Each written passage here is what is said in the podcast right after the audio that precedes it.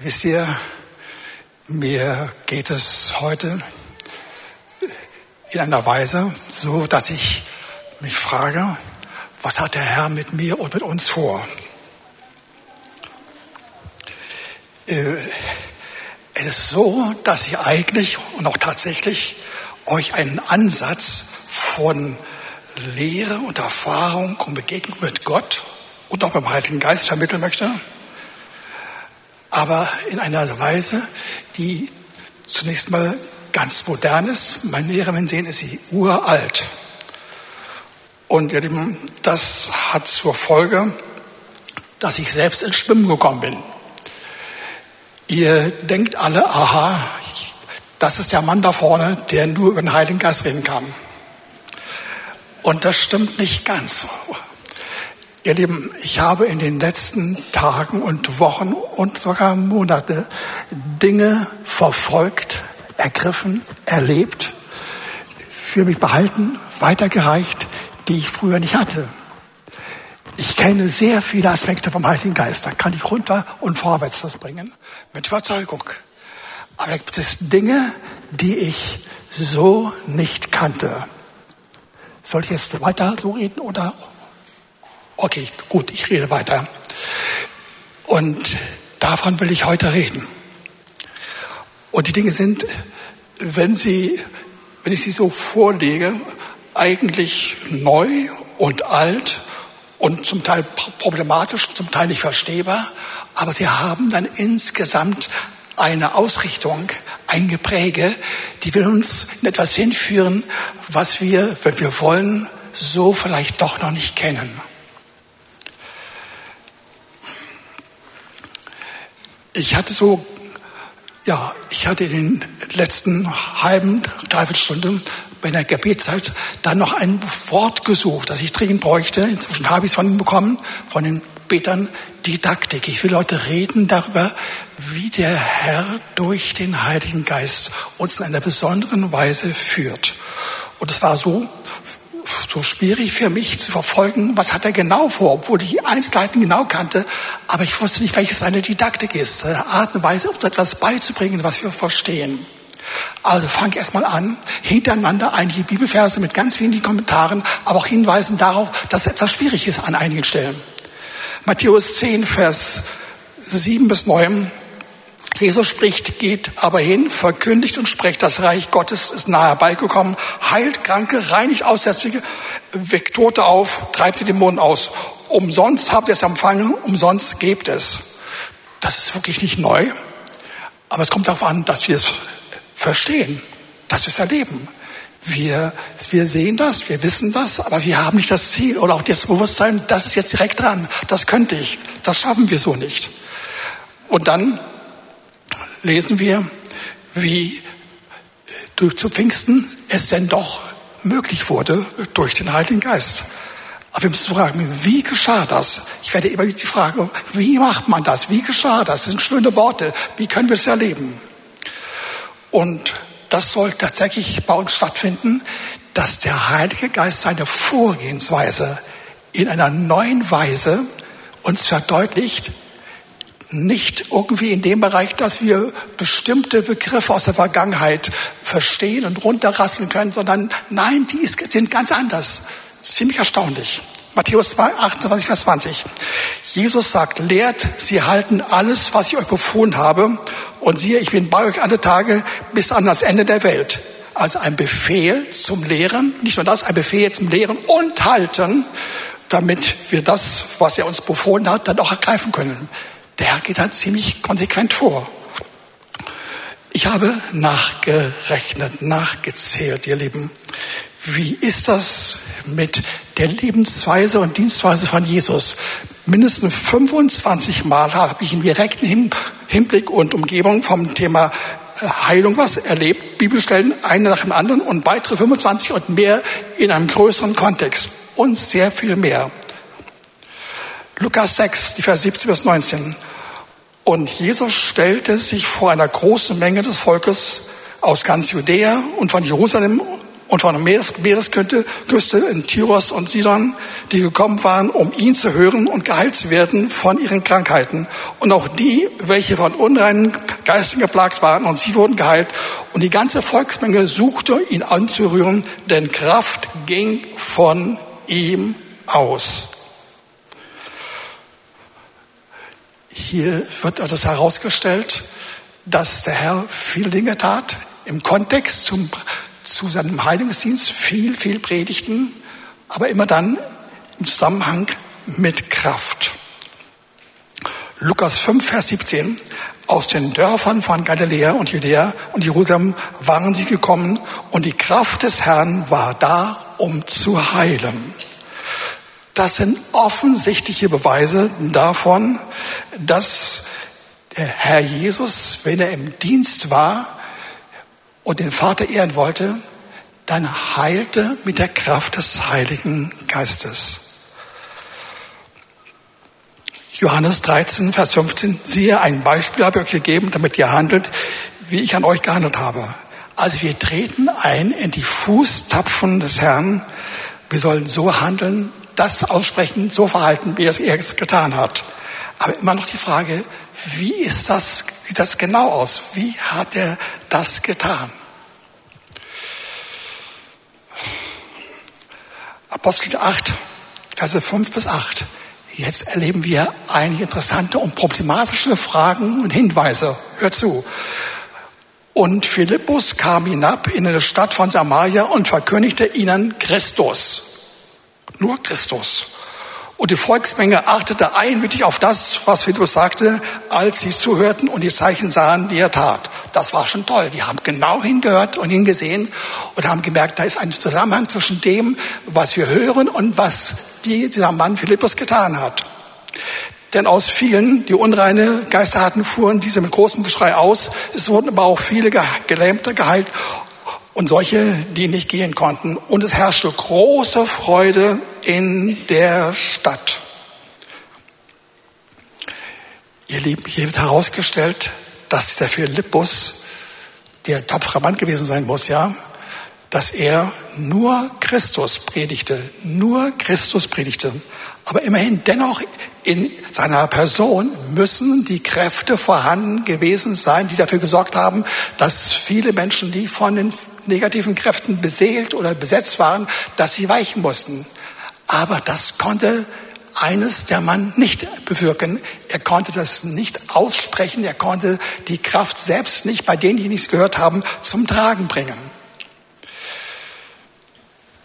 Wie ist das denkbar, dass hier ein Beispiel uns gegeben wird, das eigentlich im Gegensatz zu dem steht, was das Wort Gottes sagt. Er hat immer, der Herr selbst und die Apostel hat, die haben immer darauf geachtet, dass äh, das Wort Gottes in Verbindung mit den Kräften des Heiligen Geistes ausgestrahlt und ausgesandt wird, damit sie dann auch wirklich das erleben. Und hier heißt es auf einmal, der hat nur Christus verkündigt.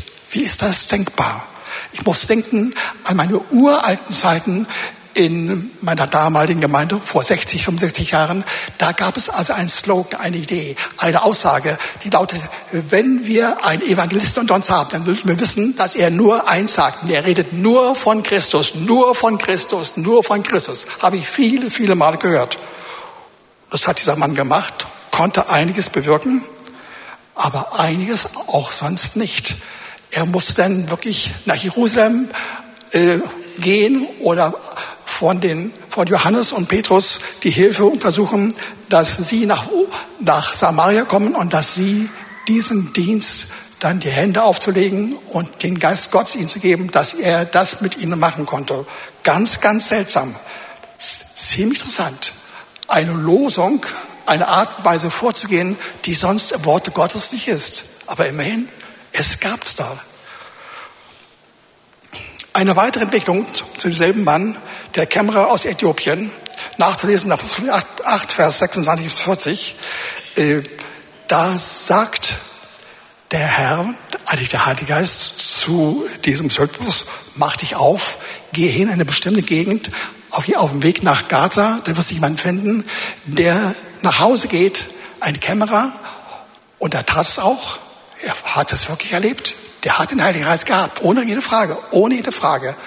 Aber dann, als er dann da war, sah er, wie dieser Mann gerade ein Wort gelesen hatte aus Jesaja 53. Und Philippus fragt ihn, weißt du, was du gelesen hast? Kannst du das verstehen? Und er konnte es nicht verstehen. Und dieser Philippus hat dann äh, diesem Mann so die Hinweise gegeben, das handelt sich hier um Jesus. Er ist für uns gestorben und auferstanden. Und er hat das gesehen, anerkannt, geglaubt und kam dann sofort zur Einsicht, das gehört mir, ließ sich sofort taufen und ging weiter glücklich nach Äthiopien. Und wir hören, dass in diesen 2000 Jahren danach offenbar durch eine Person es kam, dass große Anteile des äthiopischen Volkes wirklich Christen wurden.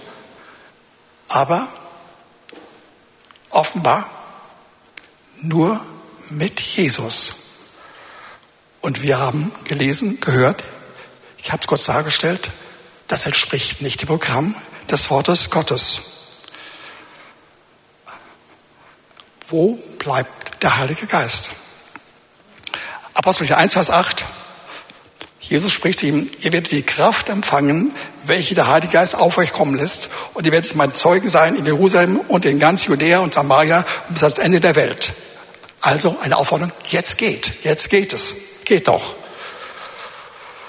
Und dann Vers 4 und 5 danach. Aber genau das sagte Jesus dann nämlich nicht. Er gebot ihnen, nicht sofort zu gehen, sondern erst bei Jerusalem zu bleiben und zu warten, bis sie die Verheißung des Vaters haben. So sprach er, ihr sollt erleben, dass ihr nicht mit Wasser getauft werdet, sondern mit dem Heiligen Geist. Nicht kurz nach dieser Zeit. Das war ein Befehl, der heute noch gilt für uns. Den müssen wir im Glauben ergreifen.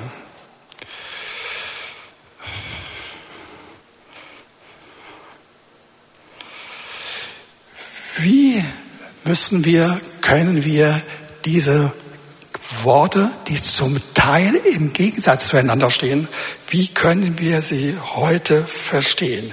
Wie können wir sie heute erleben? Matthäus 6, Vers 6. Geht hinein in das Kämmerlein und betet vor zu deinem Vater, der im Himmel ist, verborgen ist, und dein Vater, der ins Verborgen sieht, wird es dir öffentlich vergelten.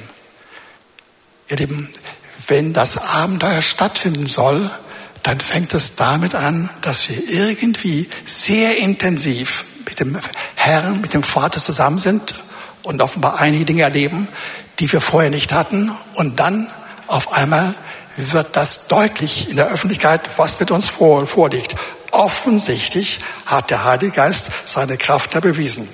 Oder Vers 10 in demselben Kapitel, dein Reich komme, dein Wille geschehe, wie im Himmel auf Erden. Das ist heute sein Programm. Wir sollen tatsächlich himmlisches, himmlische Verhältnisse hier auf der Erde erleben. Auch in dieser Hinsicht, wie sieht das aus? Wie kann das vonstatten gehen? Was machen wir damit? Noch vielleicht ein Wort zurück zu dem, was uns Pfingsten sagt. Es geschah dort vom Himmel her ein gewaltiges Brausen mit einem daherfahrenden gewaltigen Wind und erfüllte das ganze Haus, in dem sie saßen, und es erschienen ihnen Zungen wie von Feuer, die sich zerteilt haben und auf sie setzten. Also sie wurden voll Heiligen Geistes. Sie erlebten das Sprachengebet. Sie erlebten ganz interessante Dinge. Sie erlebten, wie sie wirklich wie auf einmal sehr viele Menschen dasselbe erfahren haben und sie erlebten, dass dann ein Wind erschien. Äh, in mehreren Variationen wird das beschrieben. Äh, nicht, nicht, nicht hier sehr, sondern an vielen anderen Stellen. Ihr Lieben, das gibt es tatsächlich. Das, darüber habe ich noch nie gesprochen. Aber lasst euch sagen, da gibt es Hinweise, Zusammenhänge, die interessant sind, die müssen wir folgen, verfolgen. Oder in demselben Kapitel Apostel 2, Verse 12 bis 13, da heißt es, sie entsetzten sich alle und sie sprachen, sind die voll süßen Weines. Aber dann in demselben Kapitel, Kapitel 2, Vers 17 bis 19 heißt es, und es wird geschehen in den letzten Tagen, spricht Gott, werde ich ausgießen vor meinem Geist auf alles Fleisch und eure Söhne und eure Töchter werden Weissagen und eure jungen Männer werden Gesichter sehen. Und eure Ältesten werden Träume haben. Ja, auch über meine Knechte und über meine Mägde, sicherlich die Heidenchristen, werde ich in jenen Tagen vor meinem Geist ausgießen. Sie werden Weissagen und ich werde Wunder tun, oben am Himmel und unten auf der Erde, Blut und Feuerdampf und Rauchdampf. Ihr Lieben, das war damals. Und weißt, wisst ihr was? Das geschah heute. Tatsächlich, nicht direkt bei uns, muss ich zugeben. Einige Dinge hatten wir schon, aber nur im geringen Umfang. An manchen Stellen. Das müssen wir verfolgen. Was hat der Heilige Geist mit uns vor, wenn er diese Dinge uns sagt? Immerhin müssen wir auch zur Kenntnis nehmen, dass dieselben Leute anfangs äh, sagten, äh, dass sie entsetzt waren, was sie gehört haben, und sagten, sie sind voll süßen Weines. Und nachher aber lobten sie zusammen mit, dem, mit den Gläubigen das ganze, im ganzen Volk und sie waren angetan von dem, was sie sahen. Sie haben das bejaht. Sie haben das wirklich übernommen und sie wurden dann vom Herrn zu der Gemeinde zugerechnet. Die gingen nicht von sich aus, sondern sie wurden quasi geistig in einer sanften Weise hineingebracht. Und sie wollten sich auch gar nicht wehren, aber es kam nicht aus ihrer eigenen Initiative. Und ganz am Schluss noch ein Wort aus Apostel 2, Vers 42. Sie blieben aber beständig in der Lehre der Apostel und in der Gemeinschaft, in dem Brot und im Gebet.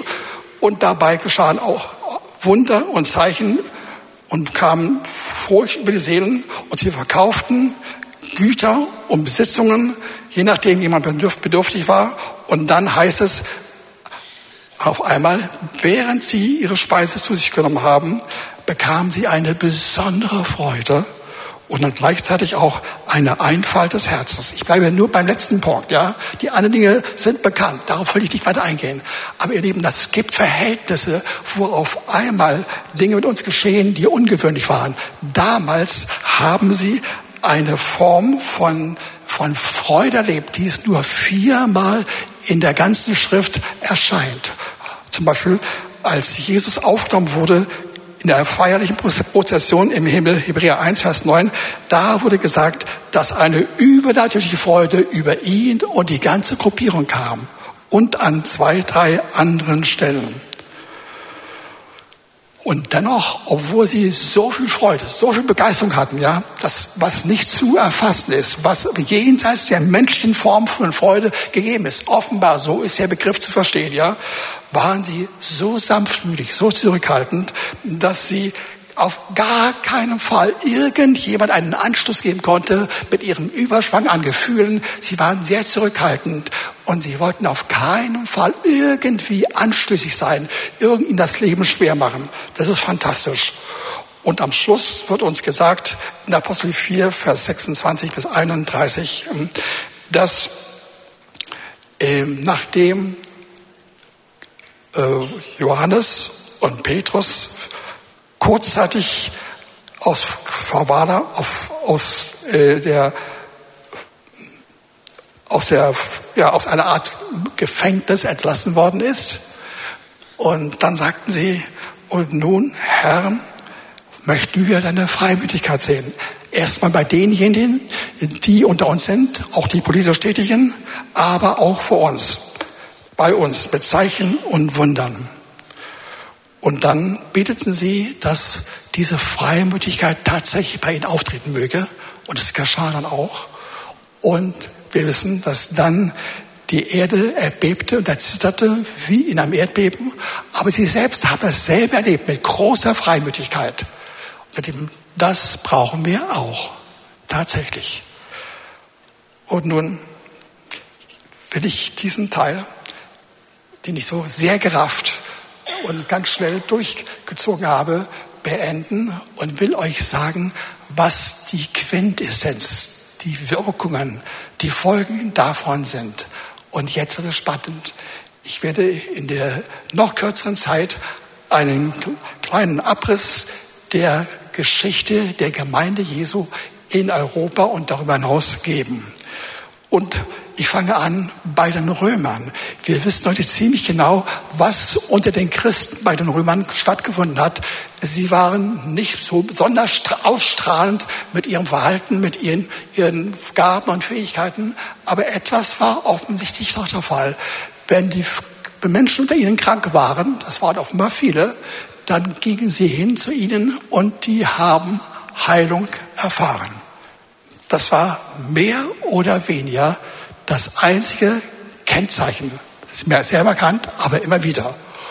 Uns wird berichtet, dass das viele Römer erfahren haben, dass sie ihr Leben Jesus gegeben haben und das war ganz gut. Aber ihr Lieben, als dann wirklich diese Gemeinde verkirchlichte und starr wurde, waren die Zeiten vorbei. Lieben, und dann geschah an dieser Stelle erstmalig und dann immer und immer wieder, der Heilige Geist ist derjenige, der sich zuerst verabschiedet und weggeht, weil er nicht eingeladen ist. Und dann wird alles unwirksam. Dann haben wir nur noch Schablonen, Formeln, Statuten, amtliches, aber nicht mehr das wahre Leben, auch nicht mehr das Leben, das der Heilige Geist durch ihn mit Jesus und dem Vater uns zeigen möchte dann hört es einfach auf. Und es waren weitere 1200 Jahre, stellt es vor, 1200 Jahre, die verflossen, bis dann was Neues geschah. Also mehr als die Hälfte der Zeit zwischen Jesus und heute. Und das geschah im Jahre 1500. Das geschah in Deutschland durch einen neuen Aufbruch, der von einem Mann ausging, Martin Luther, geboren in Eisleben, der dann auch Professor wurde in Theologie und ein Mönch. Und der hatte eine wesentliche Entdeckung getätigt, nämlich, dass wir gerecht werden vor Gott nicht durch Werke und Moral und Anstand, sondern durch Glauben. Und das hat gezündet. Das war fantastisch. Das ist großartig. Und es ist nicht hoch genug zu rühmen, was geschehen ist in einer Weise. Aber lass uns dennoch sagen, gehört mit dazu, diese Gläubigen haben das zum Teil oder sogar viel erlebt, aber nicht in eine echte Wiedergeburt, eine wirkliche Bekehrung. Auch nicht der Wunsch, dass sie dann in einem Kreis von ähnlich Gesinnten in der Gemeinde zusammen waren. Und am allerwenigsten haben sie den Heiligen Geist erlebt. Mit all dem, was von ihm kommt, mit Zeichen, Wundern und Begeisterung. Also theologisch gesehen und im Ausmaß dessen, was geschehen war, in ganz Deutschland und darüber hinaus, das war einfach gewaltig und beeindruckend. Aber von der Erfahrung her, vom geistlichen Leben her, war es absolut unzulänglich. Muss man wirklich sagen. Und ich bin ein Freund von Martin Luther. Ich liebe ihn. Und doch muss ich es sagen. Dürfen wir nicht an der Wahrheit vorbeigehen. Es gab anschließend wenige diskrete Hinweise, wie das korrigiert werden konnte. Zum Beispiel die Täufer. Nicht so sehr die in Münster, sondern an anderen Stellen, so im westlichen äh, Deutschland, zum Teil auch Frankreich, in der Schweiz, die kannten eine neue Dimension des Lebens mit dem Heiligen Geist. Und das war stark, aber hat sich nicht kaum durchgesetzt. Und der nächste Schritt der Leben war ungefähr 120, 150 Jahre später. Und das geschah durch Nikaus von Zinzendorf, Graf von Zinzendorf in der Brüdergemeinde. Die haben in Bertelsdorf, also in der Stadt, die dann anschließend äh, bekannt wurde durch einen Neubau, nämlich durch Herrenhut, die haben Interessantes erlebt und das müssen wir hören. Sie waren Menschen, die zusammenkamen aus Deutschland, aus den deutschsprachigen Bereichen von Böhmen und sie hatten dort eine Unterschrift bekommen, quasi Emigranten zum größten Teil, aber auch Deutsche und sie haben den Herrn angenommen, aber sie hatten laufend Streit. Und als eines Tages äh, Graf von Zinzendorf zurückkam von den Reisen und er sah, hatte gesagt zu seinem Pfarrer, das geht so nicht. Und sie haben die Gruppe zusammengerufen, haben gemeinsam Abendmahl gefeiert, haben sich gegenseitig vergeben und dann geschah etwas Unfassliches.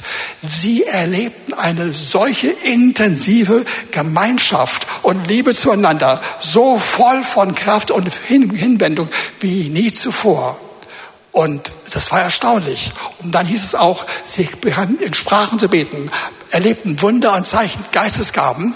Und all das steht nicht in den Annalen der dortigen Geschichtsschreibung. Es wurde einfach gelöscht, ja. Aber wir wissen es zwischen. Und was geschah, konnte auch nicht anders sein. Denn diese Leute, ihr Lieben, die blieben nicht am Ort und Stelle. Es waren vielleicht am Anfang nur drei, vier, 500 Leute. Vielleicht hat das mehr, weiß ich ganz genau. Aber es trieb sie hinaus. Sie wollten das, was sie erleben, unbedingt andere erfahren lassen. Ja? Sie erlebten, wie die Liebe Gottes über sie kam und sie konnten nicht anders als zu lieben. Was machten sie? Sie zogen in kleinen Gruppen. Erstmal durch Europa und durch Deutschland, etwa ins Baltikum, äh, dann nach Westeuropa und dann blieb sich dabei. Dann gingen sie nach in die Arktik, ganz oben im Norden und dann äh, in die Karibik äh, bei den westindischen Inseln und dann nach Afrika und dann nach Südamerika und dann nach Asien und dann in Himalaya. An allen Ecken und Enden waren sie zu, waren sie zu finden. Und sie waren von Liebe erfasst, wie nie zuvor in der Geschichte, glaube ich, der christlichen Gemeinde weltweit. Und es war toll. War einzigartig. Und ihre, ihre Form von Evangelisation war Menschen unmöglich. Das kann man nicht mit eigenen Kräften erleben. Und dann schließlich wurde es noch spannender indem sie so hinausgingen in die Welt, ja, äh, kamen sie auch auf einen Mann und Mitarbeiter, nämlich John Wesley in England. Er hat einen kleinen Club, einen Holy Club, einen heiligen Club gegründet von drei Leuten.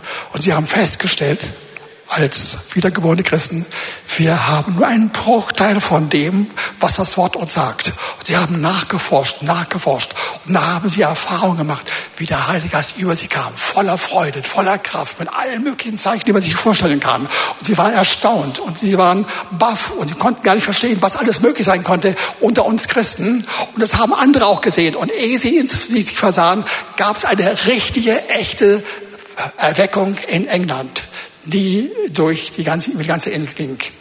Und nach einiger Zeit sagten sich dann diese Gläubigen, aber wir dürfen das nicht bei uns behalten. Dafür gibt es unsere Brüder und Schwestern, unsere Freunde in Nordamerika, noch nicht in den Vereinigten Staaten, die gab es noch nicht, sondern die Kolonien. Sie sagt, wir müssen unbedingt dahin. Gesagt, getan, sie haben sich auf ein Schiff begeben zur Überfahrt und dann auf einmal sahen sie, wir waren nicht alleine da waren die Herrenhüter da. Und sie waren sprachlos. Eine neue Welt. Und dann wurde es interessant. Diese Überfahrt wurde schlimm. Sie wurde eine Katastrophe. Äh, die Wellen gingen hoch und schließlich äh, war es so weit gekommen, äh, dass, dass sie Angst hatten um ihr Leben. Und sie meinten, das werden wir nicht überleben. Das ist viel zu schlimm. Aber sie sahen, die Engländer, die Methodisten, die, die Leute um John Wesley, sie sahen, da gibt es eine Gruppe, die Herrenhuter, die waren anders, voller Freude, voller Frieden und sorglos und Gewissheit. Und sie hatten sich so lieb. Sie haben sich gar nicht gekümmert um die Wellen, Sie kamen einfach so durch und sie wurden, die Engländer wurden fasziniert und ergriffen von dem, was sie sagten.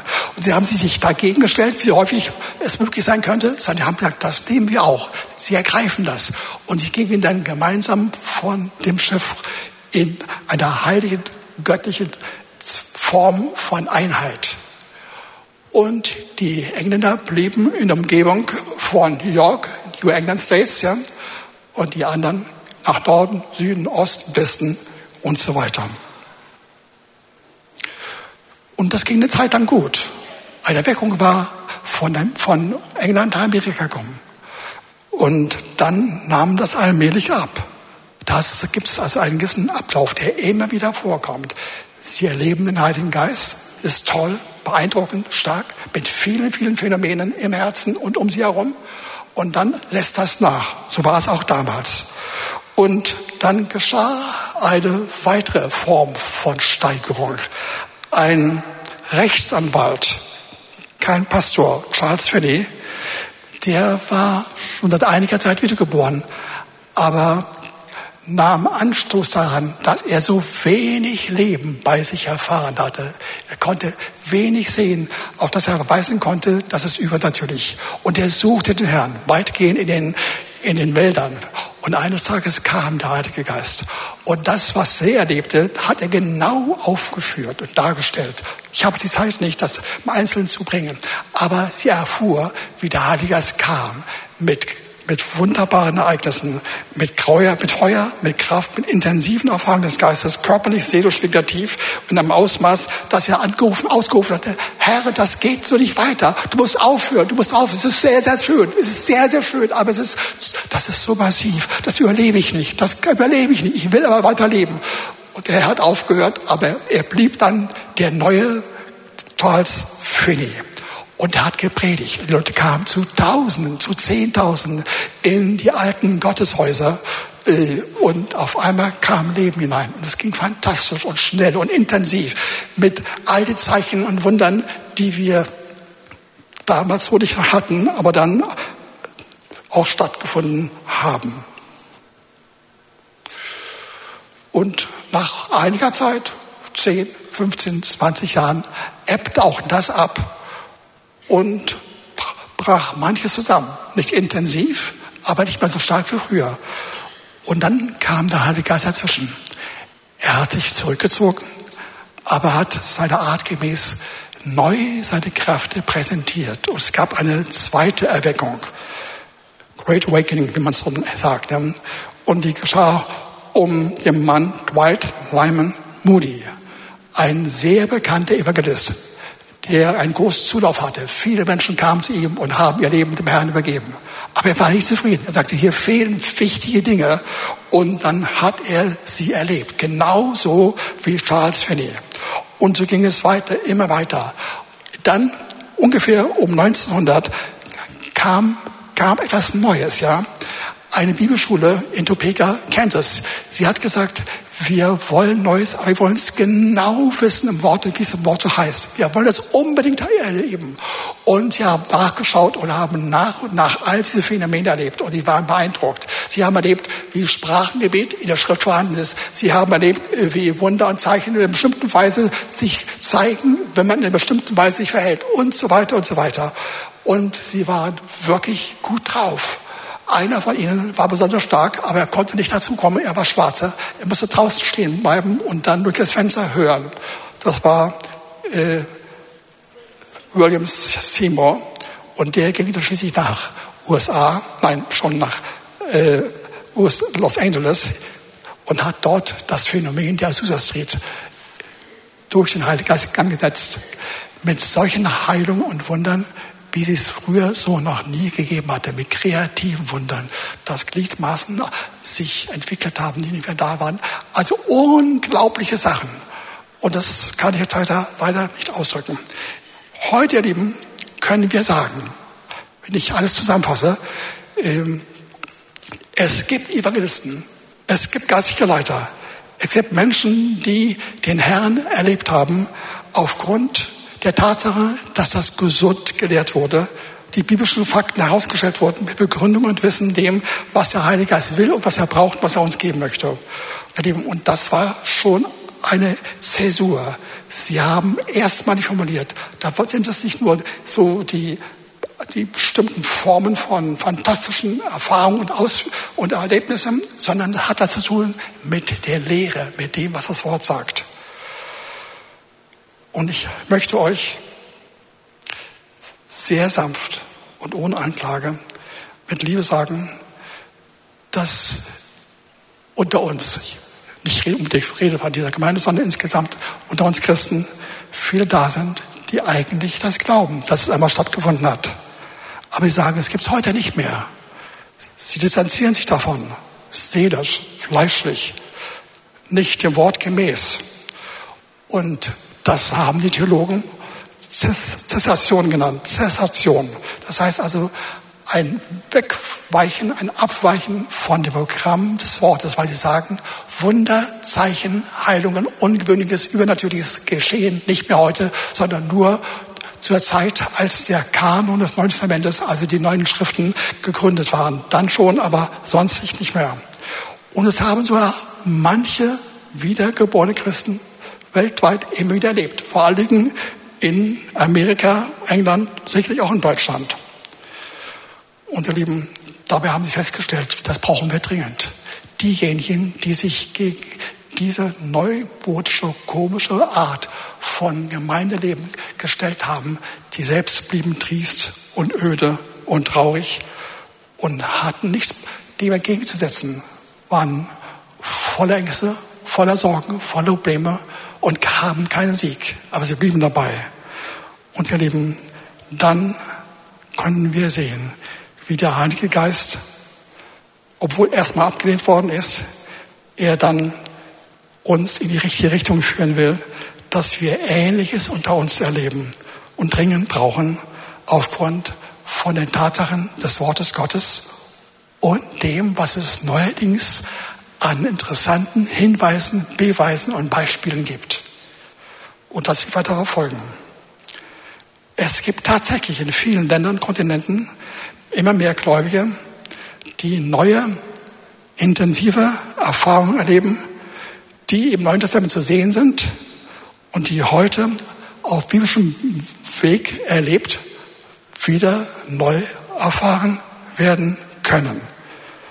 Mit vielfältigen Reaktionen. Freude, Begeisterung, kurzzeitige körperliche Begleiterscheinungen und das meiste geschah in der südlichen Hemisphäre, Halbkugel der Erde. Nicht nur dort, aber überwiegend. In Südamerika, in Afrika, äh, etwa beim Mosab in Mosambik, bei Heidi Baker, in der Nigeria, Kenia, Kongo, Südafrika, äh, in Asien. Aber auch im nördlichen Afrika, oberhalb der Sahara.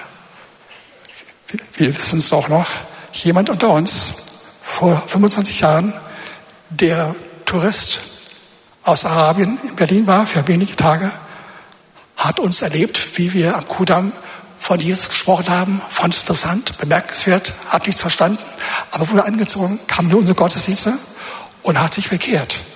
Und dieser Mann hat mit seinem Einsatz, mit seinem Beitrag, aber auch mit Fernsehen und Radiogramm zwei bis drei Millionen Menschen zum Herrn geführt. Und da waren Menschen, die wirklich zum Herrn brannten. Ähnliches hat ein Norweger, Leifland, erlebt, der kurzzeitig in Toronto war, angesteckt wurde vom Heiligen Geist. Ja, und dann antrat ich muss unbedingt nach Pakistan gehen. Mit der finsterste Ort, den man sich vorstellen konnte. Und er ging dorthin. Und in kurzer Zeit, von wenigen Jahren, haben sich eine Million Menschen, Moslems, bekehrt, dramatisch bekehrt. Und zwar so dramatisch, dass interessanterweise die Politiker und diejenigen, die als Moslem dagegen sein müssten, dass sie sagen mussten, das haben wir noch nicht erlebt. Und was diese Menschen beweisen, ist einzigartig. Und sie wurden dabei sehr nachdenklich. Dasselbe geschah auch in der Ukraine im Verlauf der letzten acht oder zehn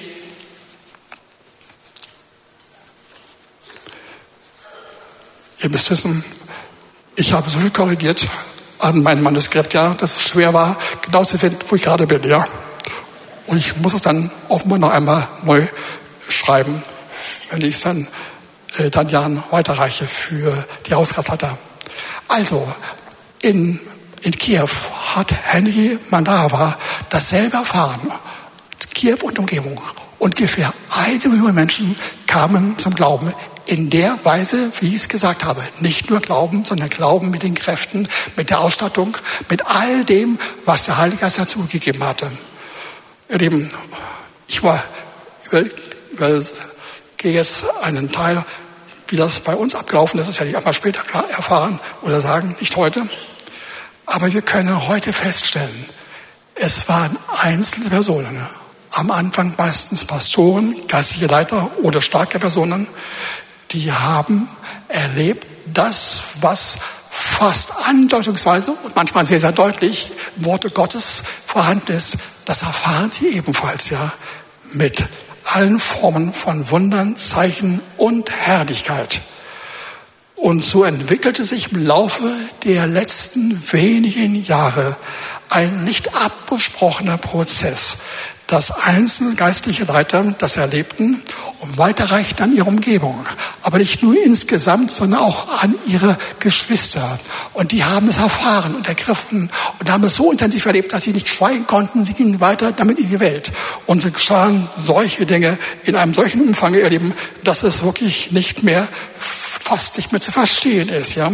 Es begann in den Vereinigten Staaten, weniger in, in Europa, aber am stärksten in Südamerika und dort erstmal Argentinien und dann danach in Südamerika.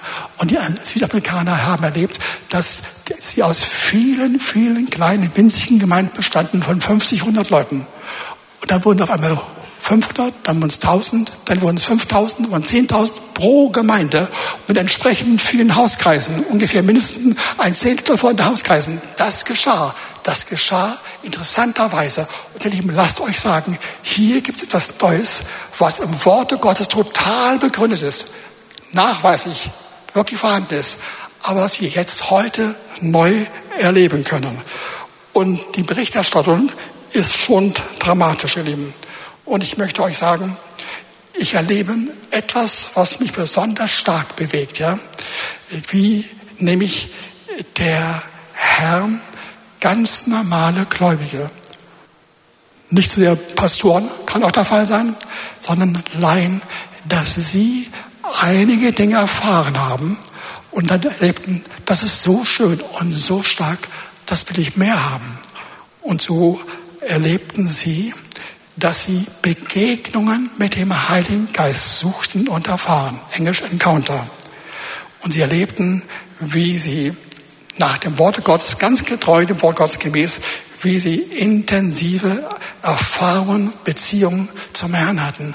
Und sie erlebten noch etwas. Sie erlebten bei sich selbst ein Verlangen, eine Sehnsucht, aber auch Hunger danach, weil sie genau merkten, einiges von dem, was ich bräuchte, kommt nicht in Frage, kommt nicht, kann nicht möglich sein, weil ich immer noch voll bin von anderen Dingen. Und indem sie sich davon getrennt haben, was sie nicht alleine konnten, was der Heilige Geist gemacht hatte, konnten sie dann wirklich dem Heiligen Geist, den Heiligen Geist begegnen. Und das geschah wie folgt. Zittererscheinungen, die für sie unwichtig sind, aber sie beginnt es häufig und dann Wärmegefühle, Kältegefühle, viele Auffälligkeiten, Irritationen an der Haut, bestimmte Körperteilen, Kräften, Elektrizität. All das kommt so vorher und nebenbei. Ist nicht sehr wichtig, aber hat alles zur Folge, ihr Lieben. Wenn der Heilige Geist eintritt, dann hat er nicht nur ein bestimmtes Programm in der gedanklichen Welt, sondern die Gesamtheit unseres, unseres Lebens ergreift er. Und so kommt dann das zustande. Ihr Lieben, wir haben in Mitteleuropa und Deutschland manche tolle geistlichen Leiter mit Durchblick, mit Weisheit, mit guter Lehre, mit guten Beispielen, Anschauungen. Und das ist gut so und wichtig so. Das brauchen wir. Aber ihr Lieben, das erübrigt nicht diese Grunderfahrung. Und das ist das Neue, von dem ich vorhin gesagt habe. Das habe ich so in dieser Intensität nicht gesehen. Das muss ich regelrecht lernen. Durch äh, Printmedien, durch YouTube und alle möglichen Formen von, von Beiträgen. Und ich habe sie studiert und studiert. Und Herr, das brauche ich auch, das will ich unbedingt haben. Und ich habe erlebt, wie der Heilige Geist zu mir kam ich war in der Tat schon sehr stark vorbereitet. Ich war nicht bei Null, kann man nicht sagen. Aber ich erlebte seine Gegenwart, seine Freude, seinen Frieden so, so stark. Ich konnte nicht anders als heulen, richtig heulen, als erwachsener Mann. Okay, ich gebe zu, meinem Kämmerlein, aber es, es war der Fall. Und ich möchte euch sagen, Ähnliches soll uns widerfahren. Und damit, ihr Lieben, komme ich zum Schluss zu einer Frage. Alle diese Bewegungen, all diese Dinge, die ich dargestellt habe, ihr Lieben, äh, sie haben eine Antwort, die wir schon längst eigentlich gehört haben, auf die Frage, wie können wir das Wort des Herrn, nämlich äh, Dämonen zu vertreiben, Krankheit zu heilen und Aussatz zu, zu, zu beseitigen und dergleichen. Wie können wir das handhaben?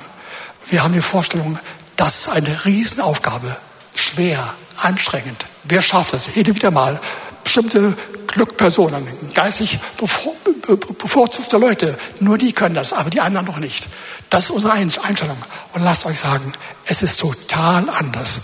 Wir müssen uns nicht zusammenreißen, uns quasi aufmuntern und zwingen, nach vorne zu gehen, alle möglichen Dinge zu tun und zu lassen, nur um dahin zu kommen. Das ist alles verkehrt. Wir brauchen nur Hunger nach ihm. Wissen, einiges fehlt mir. Und der Heilige Geist ist da, um sich bei uns zu beweisen und Jesus zu verherrlichen und den Vater groß zu machen. Nur das will er. Und wenn wir das suchen und erleben, dann erfahren wir es auch. Ich habe vieles gekürzt. Ich kann, kann es aus Zeitgründen alles nicht bringen. Aber lasst euch sagen, das ist das, was der Herr durch seinen Geist uns heute vorlegt. Ich weiß, viele unter uns haben eine Sehnsucht danach. Du hast das gehört. Und in dir kommt diese Stimme hoch, das will ich auch haben, das brauche ich, das brauche ich unbedingt. Du hast sicherlich einige schöne Dinge erlebt, ohne Frage, will ich nicht irgendwie in Zweifel ziehen. Aber du merkst, da gibt es eine Ebene, und interessanterweise keine anstrengende Ebene, nicht mit Höchstleistungen, nicht mit gewaltigem Auf, Aufbruch und Aufwand, sondern das macht er einfach so. Das macht er so, wenn wir es wollen, wenn wir Hunger und Verlangen haben.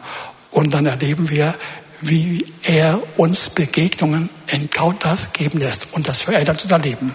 Und wenn wir merken, wie nach einiger Zeit das nachlässt, können wir sagen, Heiliger Geist, bitte noch mehr. Dabei werden wir erleben, dass der Heilige Geist ständig bei uns sein möchte und das immer schüren möchte, vermitteln möchte, stark uns stark machen in dieser Qualität mit vielen, vielen anderen Dingen. Und das wollte ich euch vermitteln. Das ist nicht die Lehre, die alte Lehre der letzten fünf, acht oder zehn Jahre. Ihr Lieben, das ist eine Qualität, die wir heute erfahren, mit der völligen Übereinstimmung von Wort Gottes und dem geistlichen Leben, wenn wir uns danach ausstrecken. Und ihr Lieben, dazu lade ich euch ein. Ich werde jetzt kurz beten und dann habe ich einfach die Frage, wer will das haben? Wer will das unbedingt haben?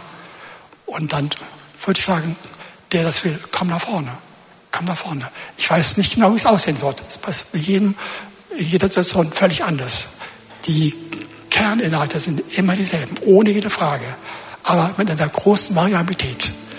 Mit viel Hinweis auf das, was er vorhat. Und mit viel, viel Hoffnung. Lass mich beten. Mach dich auf. Sag, das will ich. Das will ich. Das ist anders, als ich vorher gedacht habe. Ich muss keine Angst haben. Das sind nur Wohltaten, nur Freuden. Ich, ich, ich werde erleben, wie er mich reinmacht, schwingt, frei macht und mir seine Kräfte mit Wunder und Zeichen gibt. Nebenbei noch kurzzeitig diese genannten seelisch-vegetativen körperlichen Kräfte, auch die sind schön. Vor denen muss man keine Angst haben. Herr, ich danke dir. Ich danke dir, dass das offensichtlich wie wir aus der Literatur, aus YouTube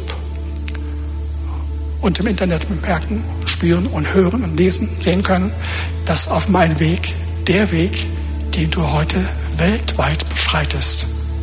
Und danke, Herr, dass du uns die Augen öffnest, dass es so einfach ist, so leicht ist, dass du eine Sehnsucht danach hast, dass, er, dass du bei uns bist und wir bei dir sind und dass wir Jesus verherrlichen und ihn lieb haben mehr denn je zuvor und den Vater erfahren.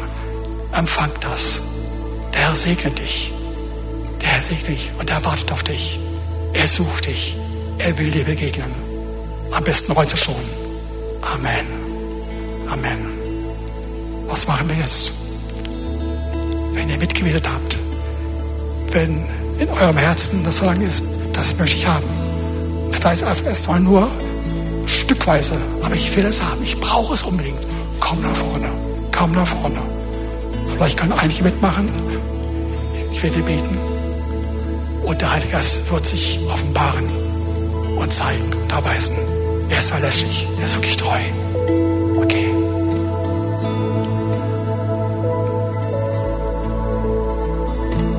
Amen. Amen. Wer wagt es? Wer will das haben?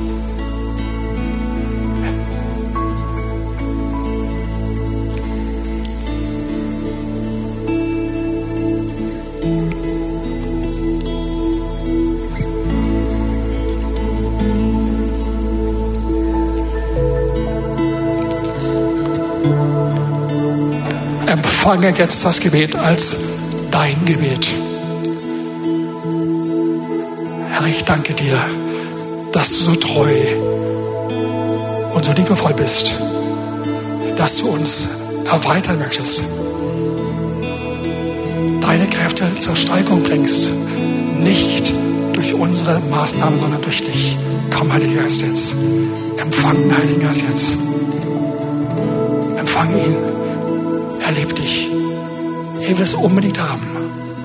Unbedingt. Unbedingt.